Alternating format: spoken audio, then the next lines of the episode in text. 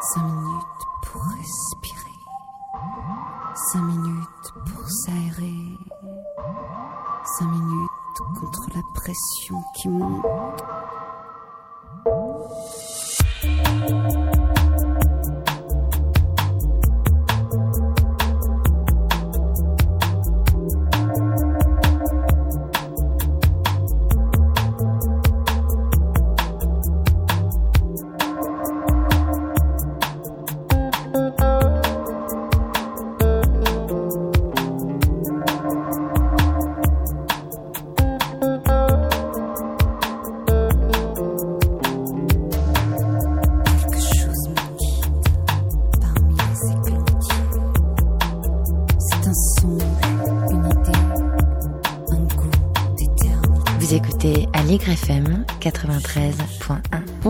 Bonjour euh, Louise Vertigo, Euh, je suis ravie de vous retrouver aujourd'hui euh, pour un thème qu'on n'a pas encore abordé dans l'émission autour du, toucher, de la relation douce qui nous fait respirer. Donc c'est l'aptonomie.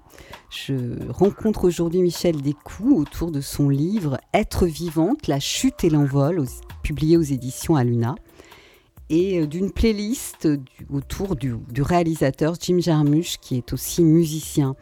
Alors on commence par un extrait de l'album Concerning the Entrance into Eternity. Donc c'est Jim Jarmusch et Joseph Van Vissem. Le morceau Apocatastasie.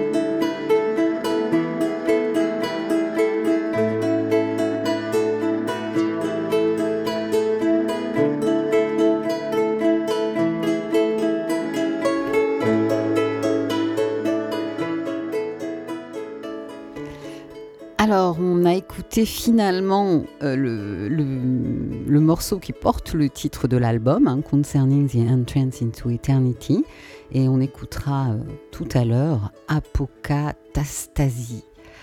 Vous êtes dans Respiration sur Aligre FM avec Michel Decou. Bonjour Michel. Bonjour. Je suis ravie de vous rencontrer. Vous êtes journaliste, réalisatrice, écrivaine et euh, vous avez euh, publié plusieurs ouvrages et réalisé des documentaires sur les médecines euh, complémentaires et les, massages ayurvédiques, ainsi que sur des communautés pionnières comme Auroville. Alors ce livre-là est un livre plus intime, plus personnel, Être vivante, la chute et l'envol. Alors qu'est-ce qui vous a poussé à prendre la plume? Euh, je ne l'avais pas prise depuis, depuis longtemps, c'est vrai, puisque j'avais fait surtout des documentaires sur euh, Auroville, Biosphère 2, etc. Et, euh, ben, j'ai eu une très grave dépression euh, qui m'a amenée en clinique psychiatrique et qui m'a fait traverser des choses qui sont liées à la petite enfance et bien d'autres choses encore et que j'avais pas du tout traversé. J'avais une image d'aventurière, euh, risque tout, et, et de, une image un peu de courageuse, pionnière, etc.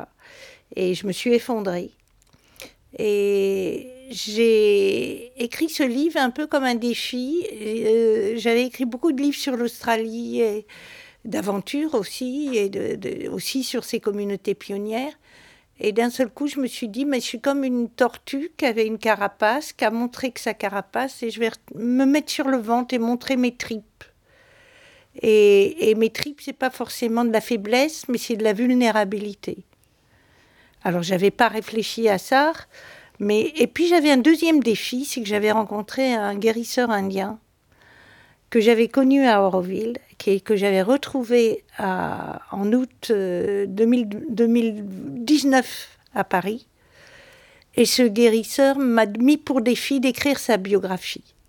Donc il y avait Je vais écrire sa biographie, qui était une biographie incroyable, parce qu'il a été adopté par un homme très riche alors qu'il était extrêmement pauvre, et puis il n'a pas du tout, n'est pas du tout tombé dans les facilités de ce monde.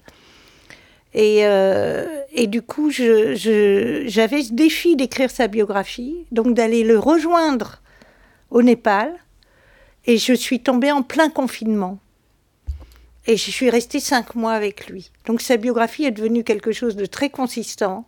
Mais parallèlement, j'avais déjà entamé avec André Gelfi, une grande dame de la psychanalyse et de l'aptonomie, tout un processus pour guérir de cette dépression.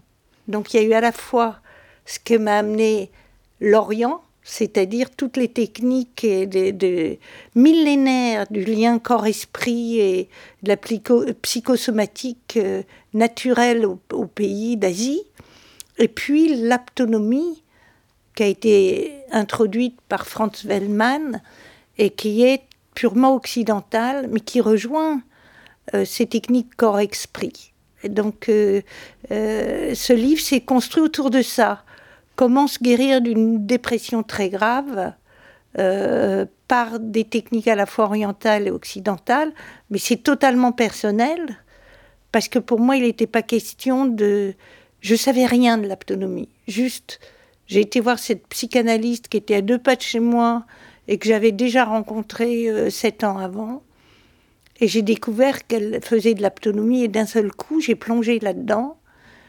Et pour guérir des, blessures très très anciennes, dont on n'a pas de souvenir, mais dont on garde des traces dans le corps, on peut dire psychocellulaire, euh, l'autonomie, c'est magique. Parce qu'effectivement, on n'a pas ces souvenirs, on a des traces. Mhm. Et j'ai dit à André Gelfi, je ne veux rien savoir de l'autonomie parce que ma tête est trop agile et trop intelligente au sens mental du terme. Je veux découvrir et je raconterai. Et elle m'a mis, c'était le deuxième défi, c'est-à-dire elle m'a mis au défi de raconter et de trouver des mots pour raconter ce que je vivais avec elle. Elle dit, personne n'a pu le raconter avant parce que c'est un langage très particulier. Donc j'avais deux défis, écrire la biographie de Raoul, et moi j'adore les défis, et écrire sur l'autonomie ce qui n'avait pas été fait du point de vue du patient. Mhm. Voilà. Oui, alors effectivement, dans votre livre, ce lien au toucher, au massage est très important dans votre reconstruction avec ces deux pôles. Hein. Vous allez reparler de Raoul tout à l'heure, je pense. Et euh, on connaît plus l'autonomie quand on a eu des enfants, euh, parce que quand on a été enceinte, on nous en a parlé dans les maternités souvent. Mais euh, là, on découvre que ce n'est pas que pour les femmes enceintes. Et André Gelfi dit, écrit ce, j'ai trouvé ce, passage dans votre livre, bien sûr.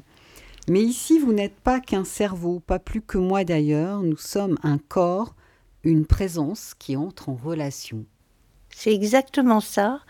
C'est l'art de la relation.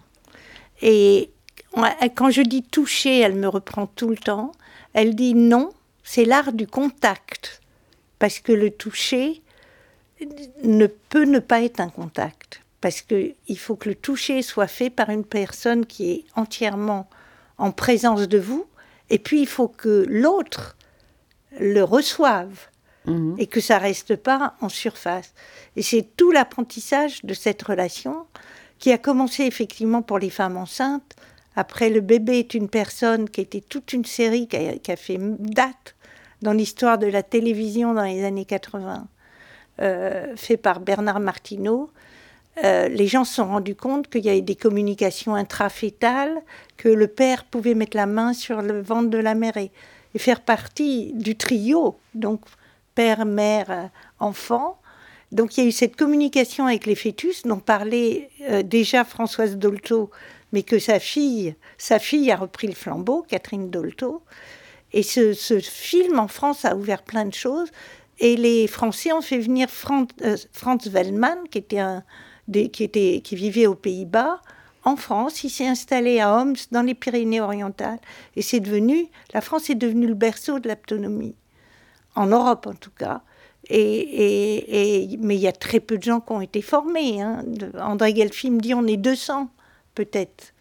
Et en plus, c'est lié pour elle à la psychanalyse, mais moi j'ai pu faire des séances avec elle sans dire un mot. Mais euh, dans son cas, c'est lié à la psychanalyse. Sinon, on pratique aussi l'autonomie euh, absolument, indépendamment. Absolument. Ça a été. Il y a des psys qui ont été formés, mais des ostéos, des kinés, des tous les gens qui étaient dans le toucher et qui se sont dit mais on va passer du toucher au contact et à la relation. Et ce qui explique Catherine Dolto, qui est maintenant un peu la grande papesse de l'autonomie, elle dit euh, euh, c'est l'art de la relation et du lien corps-esprit. On a mis le corps d'un côté, l'esprit de l'autre dans nos esprits occidentaux, et le lien corps-esprit est extrêmement important. Et, et c'est ça la science de l'affectivité, quand on relie le corps à l'esprit et qu'on débusque ces traces dans le corps qui sont pas forcément des mémoires, soit parce qu'elles sont très anciennes, soit parce que elles ont été occultées comme les abus sexuels, comme tout ce dont on parle aujourd'hui. Les mémoires ne reviennent pas, mais les traces restent dans le corps. Et c'est ça que l'autonomie débusque avec une grande précaution, une grande transparence. Il y a une pureté des intentions qui est formidable. Euh, ils sont formés très longtemps. Et moi, j'adore cette pureté-là parce que je l'ai retrouvée aussi chez Raoul. L'intégrité entre la parole et l'acte. Très bien. On va poursuivre. Euh, je vais lire un passage qui vous témoignez de cette expérience. Elle pose les mains tout doucement sur mes hanches. Sa voix est basse, presque tendre. Elle tisse un cocon protecteur autour du lit.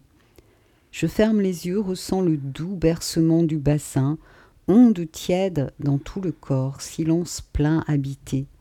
Puis sa main glisse sous le sacrum, saisit l'os, lève le fessier, solide, à droite expérimentée, sage-femme, revient dans le creux de laine, délicate et précise, en coque longtemps, protège. La main droite glisse sur le cœur, la gauche au creux du coude, n'appuie pas mais s'attarde, calme un spasme, apaise une contraction, console. Puis glisse vers l'épaule, l'entoure, chaude, fraternelle, pressions plus appuyées, rythmées, qui rassurent et soutiennent longtemps. Je coule dans un bain crémeux, dans un enveloppement d'argile tiède, dans un berceau de sable doux. Mon corps se dilue dans la pièce, se fond dans, le corps d'André, sur toute la largeur du lit, bien au chaud à sa place. Alors on va écouter euh, Apocatastasie de Jim Jarmusch et Joseph Van Vissen pour bien savourer ce témoignage. Vous écoutez Aligre FM 93.1.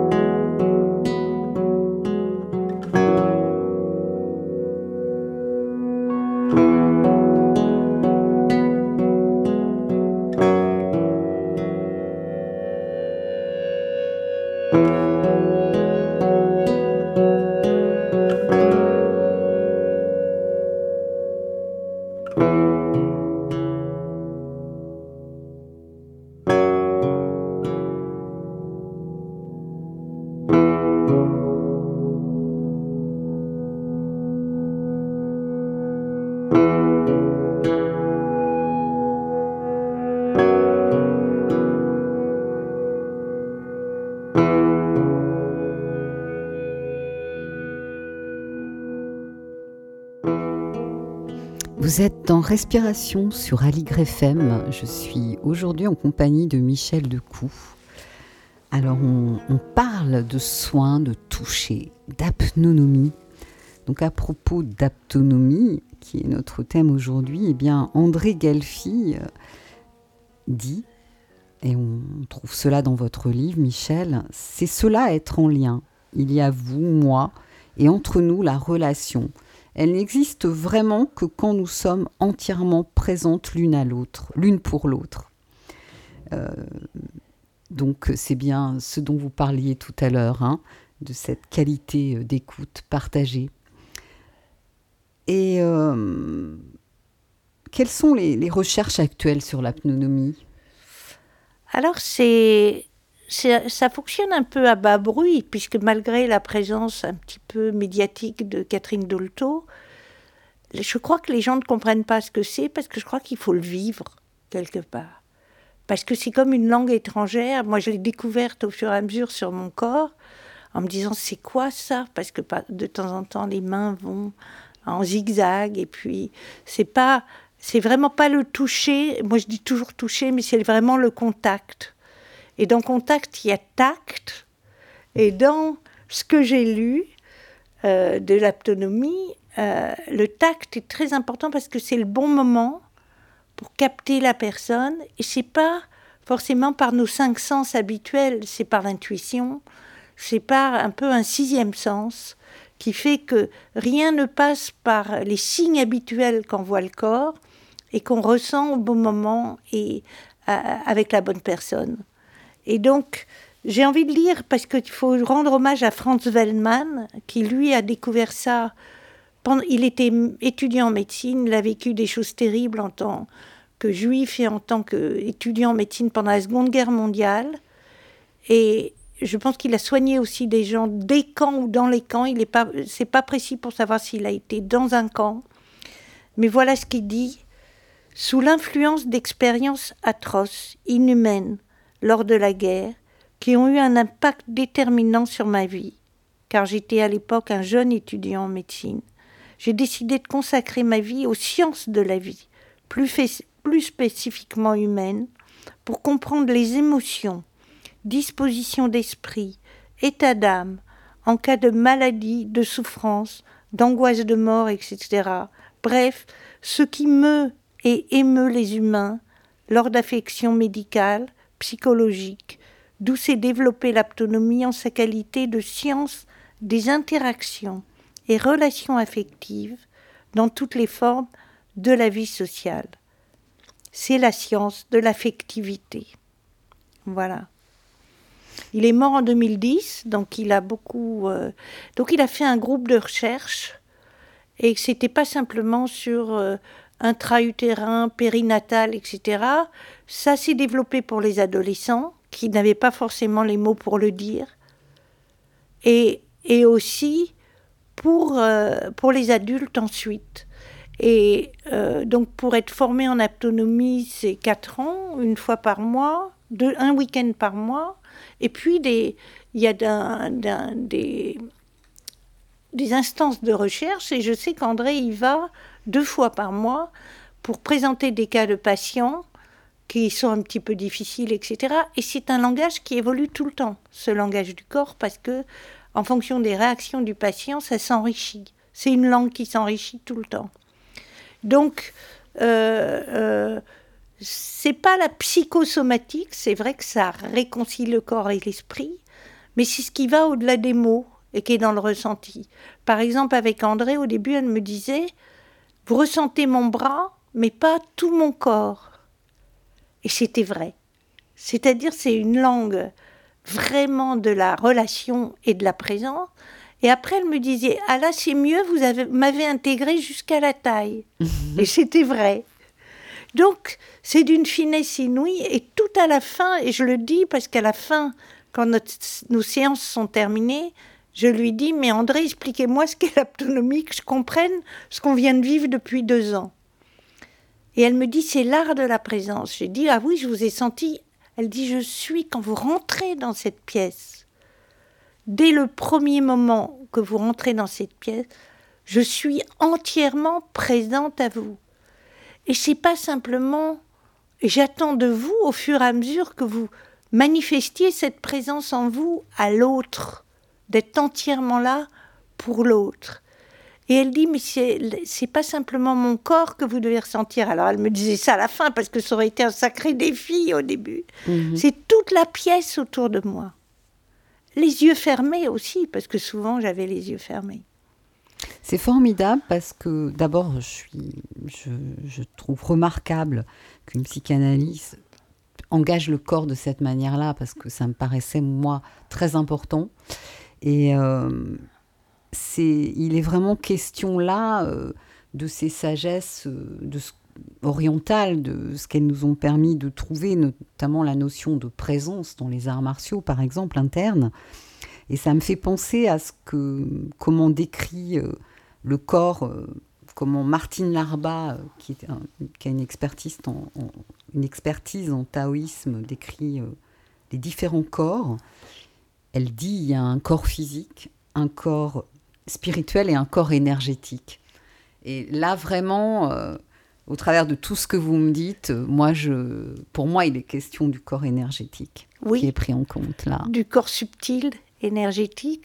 Et étonnamment, c'est ce que j'ai trouvé chez Raoul, parce que les, les traditions orientales, asiatiques, lui, il vient de, de, tout ce qui est les massages thaï, mais les soins énergétiques et des tribus, puisqu'il a été formé dans des tribus tout jeunes du Sri Lanka des tribus gitanes du Sri Lanka, héritières des grands savoirs des rishis indiens, millénaires, j'ai exactement retrouvé la même chose, mais avec une approche différente. Et c'était formidable que la vie, dans sa splendeur, des synchronicités, me mette en, en contact pour cette guérison d'une profonde dépression avec ces êtres qui se sont rencontrés quand il est venu à Paris. André vient, vient voir les séances de Raoul, des, Open Day, etc. Et c'est des rencontres au sommet, je dis en rigolant au sommet. Je comprends bien. Parce que c'est presque poétique. Il n'y a pas besoin de mots. Il n'y a pas besoin de mots. C'est très très beau. Euh, la vie est en mouvement et dont Kewen, qui est un maître euh, d'arts martiaux, dit euh, quand on casse le mouvement, on casse la vie, le vivre, on casse la vie. Et là, il y a une belle fluidité dans ces rencontres, dans ces, massages sur votre corps qui passent de cette femme à, à cet homme qui est un, un grand soignant. Et vous-même, vous allez apprendre à masser. Oui, et aussi quelque chose qui est extraordinaire et que j'ai développé parce que dans ces cinq mois de confinement au Népal, puisque on a été vraiment, euh, on était six enfermés dans la maison de Raoul, on ne pouvait plus sortir parce que le, confinement est tombé pile au moment où on était en formation. Euh, j'ai appris aussi les bols tibétains qui soignent par le son. Donc j'ai ramené trois bols thérapeutiques tibétains et que je pratique sur des amis pour l'instant, mais que je, vais pratiquer plus loin et qui sont aussi un accès au corps subtil, mais c'est des soins millénaires aussi. Et c'est des bols fabriqués par des exilés tibétains au Népal. Donc, on arrive, et ça aussi c'est presque sans parole, parce que quand on donne les bols tibétains euh, à un patient, enfin, moi pour l'instant à des amis, on le reçoit en même temps. On, on est dans cette présence d'André qui est qu'on est englobé, il n'y a plus de patients et de soignants, il y a ce son qui à la fois me détend et en même temps va vers le corps de l'autre. Oui, on parle beaucoup euh, dans cette émission de sonothérapie qui va certainement devenir euh, une des manières de se soigner du 21e siècle.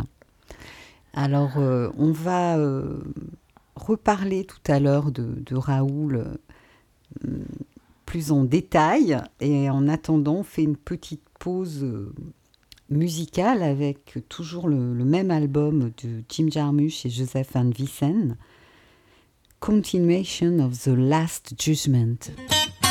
Aligre FM 93.1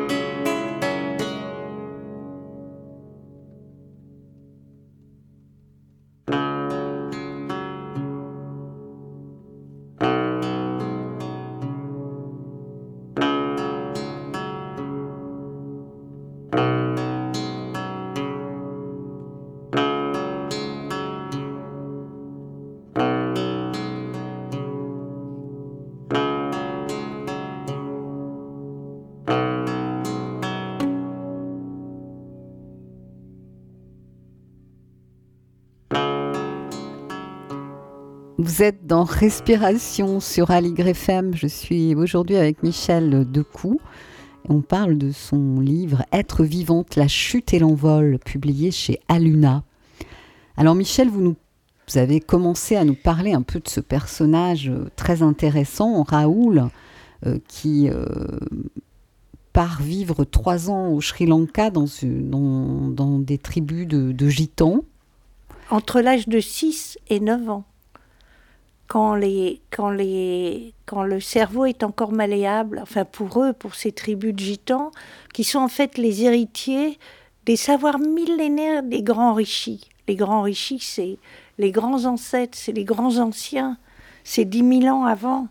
Et c'est tout ce savoir qui percole en Inde, pas qu'en Inde, mais en Asie. Et les gitans étaient les héritiers, c'était les astrologues, c'était les masseurs, c'était les, médiums, c'était c'est eux qui ont permis à ces grands savoirs de descendre des Himalayas et d'endroits où étaient les rishis et de percoler dans toute l'Asie, le Népal, la Thaïlande et à travers aussi le bouddhisme plus tard. Oui, bien sûr, bah, le fond vient de l'Inde, hein, de toutes ces philosophies euh, et médecine japonaise, chinoise. Il y a vraiment un, un et religion aussi euh, avec le bouddhisme. Donc, mais comment se fait-il qu'un enfant puisse aller vivre comme ça cet, cet, homme était extraordinaire. Il a, je dis très vite sa vie. Il a, il est, moi je l'ai connu à Auroville. Vous avez le temps, vous avez le temps, Michel. je l'ai connu à Auroville, donc cette communauté pionnière, parce qu'il soignait les cas très graves qu'Auroville n'arrivait ah, pas à soigner. Expliquez-nous un petit peu ce qu'est Auroville. Alors Auroville est une communauté pionnière fondée il y a un peu plus de 50 ans et qui est une communauté spirituelle, pas religieuse, spirituelle, et qui suit les enseignements de Mère et Sri. Sri est un grand maître indien que, que s'est approprié Modi maintenant, mais qui était un grand nationaliste du temps des Anglais, mais un philosophe, un scientifique. Enfin, il incarnait tout ce qui est quantique, ce qu'on appelle quantique aujourd'hui. Et il a rencontré cette femme qui était euh, turco-égyptienne, qui s'appelle Mère, mais qui a vécu en France, qui parlait français, éduquée en France, ce qui fait que beaucoup de Français sont venus à Auroville. Et elle a fondé une communauté pionnière dédiée au divin ce qu'elle a toujours dit, pas Dieu, pas... elle disait le divin. Et elle disait aussi le divin est dans le corps, le divin est dans chaque cellule. C'est là où on retrouve ce qu'on vient de, de, raconter, avec une autre vibration ou une autre intention, qui est que le travail dans le corps, c'est aussi le travail de, faire ressortir ses mémoires, ses traces, et de travailler dans son corps avec une intention divine, c'est retrouver le divin dans la matière qu'il habite la matière, la pierre, les végétaux, les animaux, et qu'il habite notre corps jusqu'au plus, jusqu'au noyau cellulaire. C'est ça la force nucléaire que nous on met à l'extérieur. En fait, travailler dans jusqu'au noyau cellulaire, c'est ça le, nucléaire, le nucléus. C'est très beau ce que vous dites en tous les cas, de retrouver le divin dans son corps et dans, dans la pierre et dans la nature. Donc il se trouve que Raoul, je l'ai connu à Auroville, puisqu'il habitait entre Pondichéry, un comptoir français, et Auroville, qui est dans le sud de l'Inde. Et il, soignait gratuitement tous les samedis matins, parce que les soins sont gratuits pour lui. Les enseignements sont payants, mais les soins sont gratuits. Il reste dans cette grande tradition. Et il débloquait des gens incroyables, et surtout, il, il était médium, quoi. Il voyait tout de suite dans leur corps ce qui allait. Il percevait les traces, justement, directement. Et, et quand j'étais. Et donc, on se connaissait. Et je connaissais son père aussi, qui l'avait adopté, parce que ce petit bonhomme était, né d'une famille extrêmement pauvre à Goa. Et à deux ans, il, était sur la plage et il y avait des hippies qui étaient là. Il se trouve qu'il y avait un homme qui est tombé, qui avait 18 ans, même pas 18 ans, 16 ans, qui a, trouvé ce petit bonhomme adorable et il a demandé aux, aux parents de l'adopter. Or, cet homme ne pouvait pas l'adopter, mais son père, oui, ce qui a été fait, parce qu'il était le dernier de 13 enfants et il ne, il ne, pouvait pas être nourri, il mangeait du pain et des oignons. Hmm. Et il se trouve que ce jeune hippie qui a flashé sur lui était l'héritier de la cinquième fortune suisse. Suchard, cookies, euh, Oméga, les montres, etc. Et que ce petit bonhomme à deux ans et demi se retrouve dans le château de Neuchâtel, mais qu'il était tellement beau que quand il grandit, les gens voient très mal cet, homme de, de, 25 ans avec ce petit bonhomme si beau, parce qu'il y avait toute l'idée pédophilie, etc. à l'époque. Et le petit bonhomme sait exactement ce qu'il veut. Quand il y a le divorce de son père avec sa mère, il dit je reste avec. Il a 7 ans, il dit je reste avec mon père parce qu'il est malheureux. Ma mère est heureuse. Et dicte à cet homme depuis le début tout ce qu'il veut faire dans la vie. Et il dit je veux apprendre ceci, je veux apprendre cela, etc. Et il se trouve qu'il y a un documentaire qui va être fait sur lui. Je fais les recherches sur le documentaire. J'ai vu des photos de lui à 13 ans donnant des cours de massage taille à des gens entre 20 et 70 ans. Donc, il sait, et puis il a eu une naissance invraisemblable, il sait exactement ce qu'il veut, et il se trouve qu'il a la chance que le père peut lui payer les billets d'avion quand il dit Je veux apprendre des tribus. Et entre 6 et 9 ans, il vit tout nu dans les jungles du Sri Lanka, et il est initié par des tribus. On dit non contactées. J'ai du mal à, dire, à me dire qu'elles étaient non contactées, mais en tout cas très isolées et qui sont l'héritière de tous ces grands savoirs des rishis. Oui, c'est ce que vous disiez. Donc ça, c'est assez extraordinaire déjà, l'idée de vivre nu. Euh, il y a des photos à la sortie où il a les cheveux longs. C'est un enfant sauvage. Ah oui, on coupe pas les cheveux peut-être. Et les femmes n'appartiennent à personne et tous les hommes sont les pères. Oui, absolument. C'est-à-dire à travers la... Il n'y a pas la notion de sexualité, de propriété génétique de son enfant, etc. Et il baigne là-dedans. Il est hyper doué et le chaman qui l'initie, avec 30 euh, autres enfants, euh, dit C'est toi qui me succéderas. Et il a une voix intérieure qui dit Non, il faut que j'apprenne les lois du vivant. Je veux apprendre les Védas. Et son père était censé venir le chercher au bout de trois ans. Il était, il savait plus s'habiller, il voulait rentrer dans l'avion, euh, pas tout nu, etc. Le père arrive avec des vêtements l'emmène dans le Kerala et il apprend les Védas, les lois du vivant, y compris euh, comment les vibrations humaines sont reliées à celles des animaux, des végétaux, etc. Et ensuite, il dit, je veux apprendre les massages. Et son père l'emmène à Chiang Mai, qui était le grand en Thaïlande, le grand centre des massages thaï. Il devient cobaye d'une femme et très vite, il apprend de cette femme comme s'il savait dans son corps tous ces mouvements-là. Et il a 11 ans. Et il, veut, il apprend à faire ses massages. Et ensuite, il dit, mais il y a un corps affectif. On retombe sur l'autonomie. On n'est pas juste un corps, on est un corps énergétique, émotionnel. Lui, quand il dit énergie, ça inclut les émotions.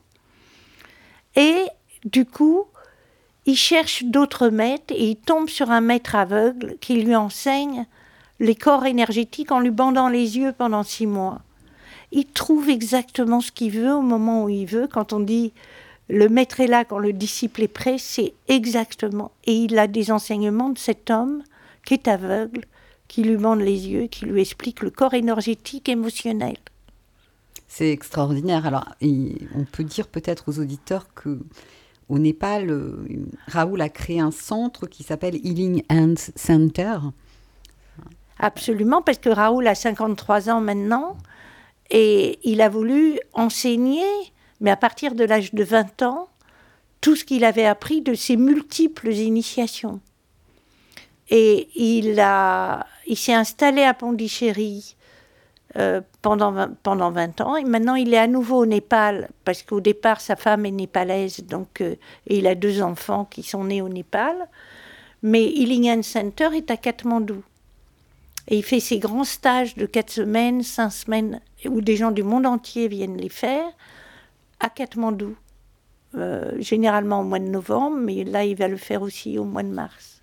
Oui, ben, vous allez euh, nous, indiquer euh, les. Je crois qu'il fait des conférences. Il est, en, il est en France en ce moment? Il arrive en France le 5 février et il va faire un, tout un tour de France entre le 5 Et le, le 5 février et, fin septembre. Il va rester huit mois. Et il va aller un peu partout. Là, il, il prend une espèce d'envergure. Bon, il y a eu mon livre, mais il y a eu aussi euh, dans Nexus 18 pages sur lui.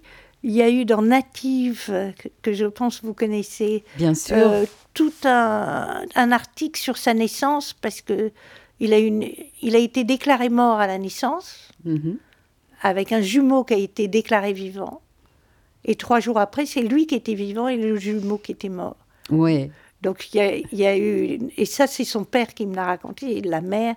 Enfin, je veux dire, ça, c'est une histoire incroyable qu'on appelle la transmigration des âmes. Oui. Alors, euh, on verra ensemble s'il est possible de l'inviter, puisqu'il Oui. passe un, un long séjour en.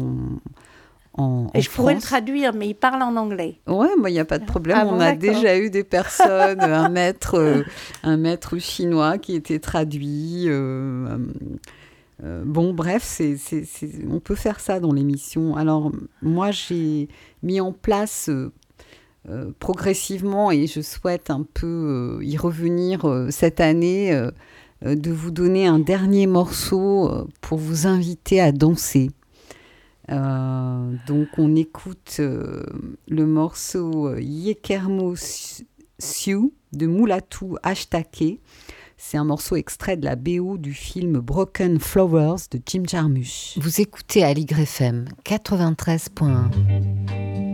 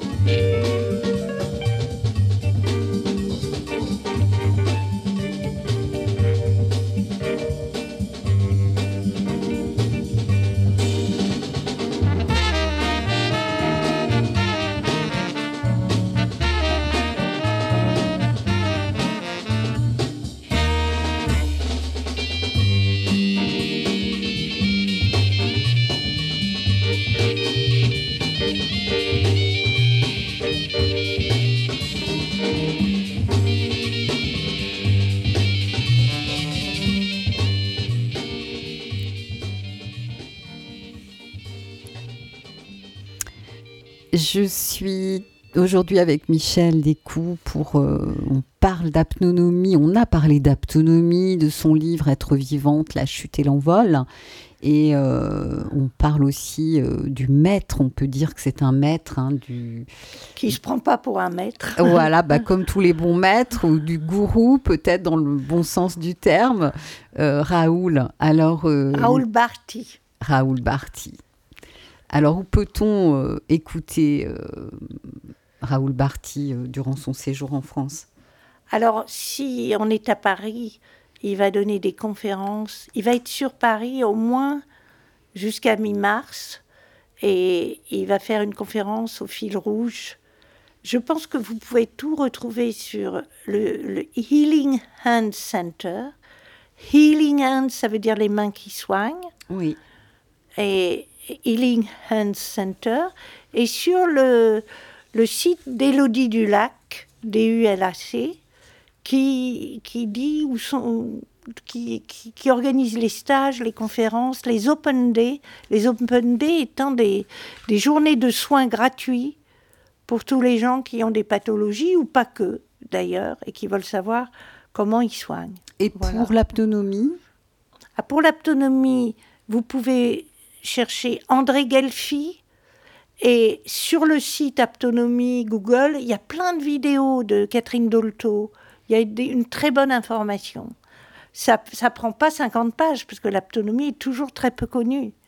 Mais, mais voilà, c'est Catherine Dolto, vous tapez Aptonomie Catherine Dolto, il y a des vidéos très bien faites. Et Franz Veldman, V-E-L-D-M-A-N, qui lui aussi euh, a, a écrit un livre qui s'appelle La science de l'affectivité. Il n'y a pas 36 000 livres d'ailleurs, parce que les mots sont. C'est difficile les mots avec la, le- Oui, il est, plus il est plus question de toucher. Alors vous, Michel, pourquoi est-ce si important le toucher pour Parce que je pense que je, d'abord je n'étais pas désirée, je n'ai jamais été touchée dès le départ. Et ma mère ne pouvait pas nous toucher, elle avait elle-même une, une enfance fracassée. Et, et, et je pense que quand on n'est pas touché, euh, elle ne pouvait pas me nourrir non plus puisqu'elle avait deux abcès au sein, on n'est pas intégré dans notre espèce humaine. Les, les animaux lèchent leurs petits, ils les intègrent dans leur espèce. Donc moi, pendant longtemps, je me suis demandé si j'étais autiste ou schizophrène, etc. Il n'y avait pas eu cet accueil, on n'est pas accueilli parce qu'on n'est pas touché, on n'est pas serré dans les bras, on n'est pas caressé, on n'est pas on ne connaît pas nos besoins, c'est-à-dire euh, André et Catherine Dolto disent c'est les besoins du nouveau-né, il faut les ressentir. C'est pas forcément parce qu'il pleure qu'il faut se précipiter. Il y a toute cette science de la relation qui commence dès le ventre de la mère à la naissance, et aussi l'autonomie, comme les bols tibétains de Raoul d'ailleurs, c'est très étonnant, agissent en fin de vie. Raoul a eu des, des, des femmes qui sont mortes dans ses bras en fin de vie en, en, leur faisant des bols tibétains. Donc on retrouve ces deux, c'est le son qui est un toucher du corps subtil et le toucher touché, mais qui n'est pas un toucher appuyé, c'est pas des massages l'autonomie. C'est un toucher qui parle, qui rentre en relation. Moi, je pouvais sentir après le toucher d'André, ce qui est un contact, quelque chose au fin fond de mon cerveau ou au fin fond de mon ventre parce que les hanches sont très importantes, puisqu'on prend le bébé par les hanches, on le porte. Et les hanches, c'est le berceau initial. Et euh, on, en fait, tout cela dénoue des tensions profondes, même au cœur de la cellule, finalement. Absolument. Moi, je partais avec une détente extraordinaire. Et ce qui est formidable, c'est que dès le début, André m'a dit, mettez les pieds par terre avant de parler, touchez le sol. Et il faut d'abord être ancré. Et ce qui est formidable, elle en parle peu, c'est qu'elle donne des soins euh, euh, à des gens hautement spirituels qui ont oublié qu'ils avaient un corps et que la spiritualité passe aussi par le corps. Et voilà, donc je redis son nom, André Gelfi, elle est à Paris, mais, mais vous trouverez facilement ses coordonnées, elle est à la Bastille, elle m'a autorisé à dire qu'elle était à la Bastille, vous, la vous trouvez André Gelfi, G-H-E-L-F-I. Et elle a 50 ans, 60 ans de soins euh, et de résurrection, mmh. puisqu'elle remet l'affectivité en mouvement. Bon, on la salue très chaleureusement. Donc ça me fait penser à ce que nous apportent les arts martiaux internes, précisément, dans la relation... Euh, il y a une connexion ciel, une connexion terre, Et euh, il est important de redonner des racines, de la terre, du socle. Euh, sinon, on, va, on peut se percher un peu trop. Oui, dans le spirituel. Et euh, voilà, donc ça va tout à fait dans, dans Les ce sens-là. Ont une expression que j'adore, on est flyé. C'est très joli. J'aime bien flyer. très chouette. Bon, ben Michel, euh, bientôt une actualité, j'imagine, un livre sur Raoul. Euh. Non, oui, mais, mais un documentaire sur Raoul, donc je fais des recherches. Il y a des gens très intéressés à, faire un récit de sa vie. D'accord, d'abord, le docu pour vous, c'est le documentaire. Mais l'écriture m'a reprise. Euh, 15 ans après l'avant-dernier livre et depuis j'ai retrouvé le plaisir de l'écriture mais une écriture vibratoire, une écriture qui vient du corps, qui vient de l'affect, qui vient de nos, corps subtils, et comment trouver cette vibration-là pour moi. Euh, Je ne suis plus journaliste, je, suis journaliste aussi toujours, mais, mais comment écrire d'une manière vibratoire pour embarquer les gens, pas par leur tête et leur mental, mais par leur, justement leur, leur intelligence de la vie. Eh bien, en tous les cas, euh, vous avez été très vibrante aujourd'hui. Merci pour euh, votre belle présence et votre belle vibration. Alors, on se retrouve, nous, euh, chers auditeurs, chères auditrices, le 2 février pour un thème respiration et chi. je vous propose une rencontre avec un grand monsieur de la respirologie, Edouard Stack, à propos de son livre Les vertus de la respiration consciente paru aux éditions Très Daniel. Et l'émission sera illustrée par sa programmation musicale. Euh, j'en profite pour vous annoncer d'ores et déjà la conférence de Marie-Pierre Dylan Seger qui sera euh, cette année gratuite sur YouTube le dimanche 11 février à 18h. Je vous informe également que euh, l'émission Respiration va changer de créneau horaire et de jour. À partir du 27 février, on se retrouvera tous les mardis à 17h, enfin le deuxième et le quatrième mardi, pardon. Voilà, donc euh, voilà qui est fait. Je vous souhaite une délicieuse journée. Un grand merci à Lucas Panture pour euh, la, la technique aujourd'hui. À bientôt.